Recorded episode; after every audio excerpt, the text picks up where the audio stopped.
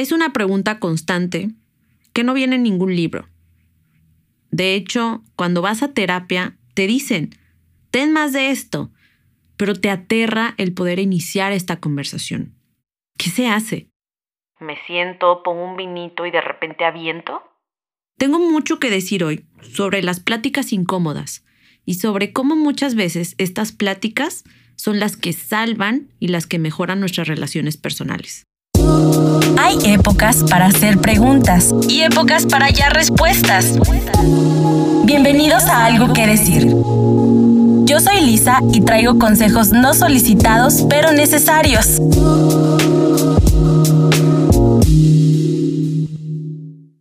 Yo tengo muchas de estas con mi pareja. La verdad es que cuando empecé a tener pláticas incómodas, no tenía la habilidad de manejar mis emociones. Al contrario, yo creo que lo que hacía era gritar, manotear y empezar a decir cosas sin sentido esperando que la otra persona me entendiera. Esperando que hablara el mismo idioma que yo. Cuando en realidad no es así. Y cuando aprendí a crear las habilidades necesarias de manejo de emociones, autorregulación, comunicación asertiva, inteligencia emocional, pude comunicar muchísimo mejor cómo me sentía, con palabras exactas, claves, precisas y hasta comunicar de la forma más eficiente cómo la persona que está al frente de mí podría apoyarme y apoyarnos a que las cosas se solucionen. Pero la mayoría de las personas comunicamos nuestras emociones hasta que explotamos, hasta que nos sobrepasa, y llegamos a un punto en el que algo llena el vaso y empezamos a gritar, empezamos a llorar, empezamos a tartamudear y la otra persona no sabe qué hacer con nosotros, no sabe contenernos. Y todo se resume a que estábamos haciendo un drama, estábamos haciendo un chantaje y la otra persona invalida nuestras emociones. Sentimos que no sirvió de nada explotar y nos sentimos mal, sentimos culpa y de nuevo las cosas siguen igual. Si supiéramos comunicar asertivamente esas pláticas incómodas que estamos evitando tener, yo creo que las relaciones mejorarían en un 50%. Y esas pláticas incómodas no siempre son amenas. No siempre son, pues, cómodas, por así decirlo. Esas pláticas tienen que ver en cómo queremos vivir nuestra vida, ya sea con la otra persona, en un trabajo, en la familia. Pero recuerda que estas pláticas, antes de tenerlas, deben de tener un filtro. Por ejemplo, ¿lo que estoy a punto de comunicar me beneficia solamente a mí o tiene que tener un equilibrio en esta relación? Lo que estoy a punto de decir en realidad es una certeza y no una creencia, algo que yo supongo o creo que existe.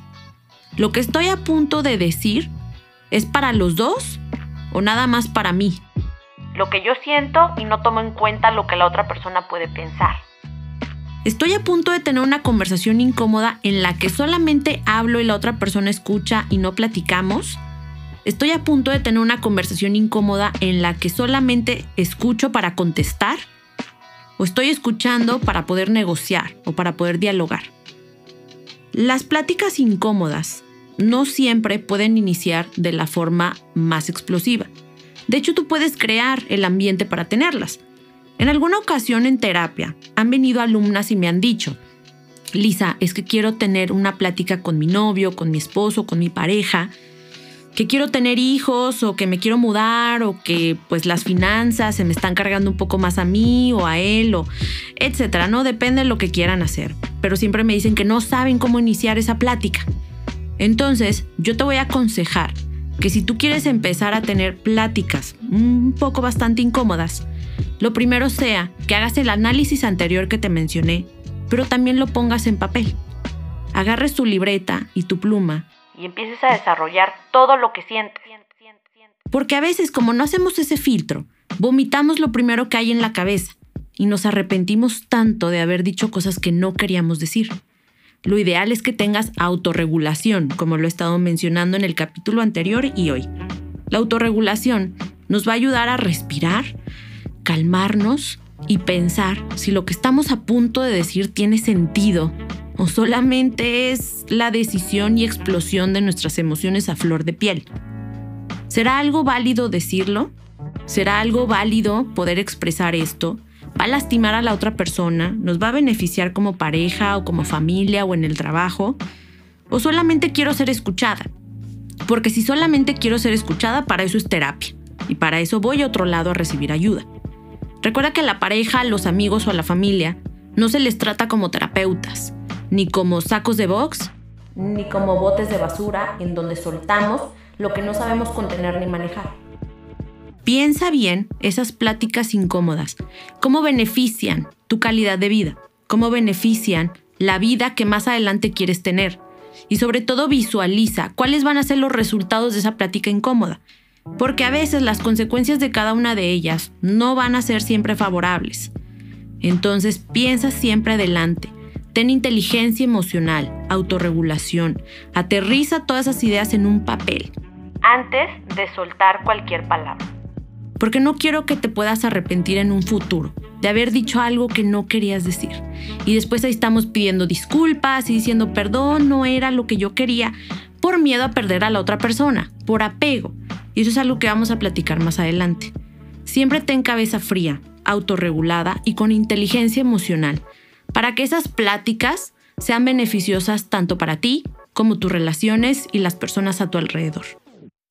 No te digo adiós, pero es momento de dejarte con tus reflexiones. Si te ha gustado algo que decir, puedes compartirlo con esa persona que no te ha solicitado un consejo, pero no le caería nada mal uno. Si quieres seguir atento y no perderte ningún episodio, sígueme en mis redes sociales o visita señoritaconfetti.com. Hasta la próxima.